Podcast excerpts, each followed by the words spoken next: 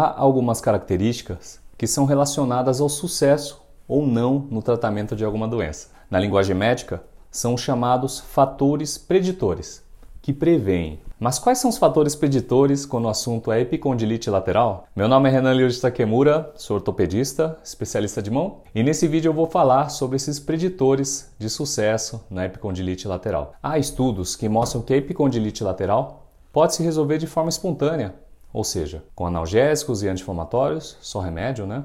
Sem interferência direta com fisioterapia, infiltração ou cirurgia em até 6 a 12 meses. Mas, apesar de saber que ela pode melhorar em quase todas as pessoas em até 12 meses, há pessoas que não terão uma boa evolução. E por isso, nós, como médicos, temos a necessidade de identificar antecipadamente quem são essas pessoas e quais são suas características. O estudo que eu selecionei para fazer esse vídeo, e cuja referência eu vou deixar na descrição, juntou os, os dados de dois ensaios clínicos para descobrir as características dos pacientes que eram vistas na primeira consulta e que estavam relacionadas a mais persistência de dor no futuro e, portanto, mais limitação. Após seis meses de consulta, os pacientes que mantinham mais dor eram os que na consulta inicial tinham a duração dos sintomas maior que seis meses e intensidade mais alta de dor. E após 12 meses de consulta, os pacientes que tinham mais dor eram também os que na consulta inicial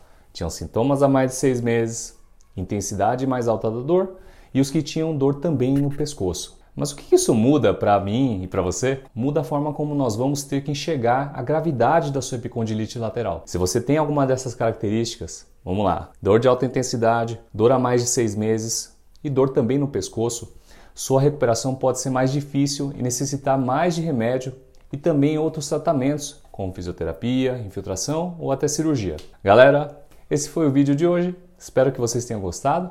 E caso você precise de consulta médica, acesse meu site www.renantakemura.com.br. Lá você encontra nosso telefone de contato. Se você gostou, deixe seu like e se tiver alguma dúvida, pode colocar nos comentários que nós podemos responder algum vídeo no futuro. Valeu, um abraço.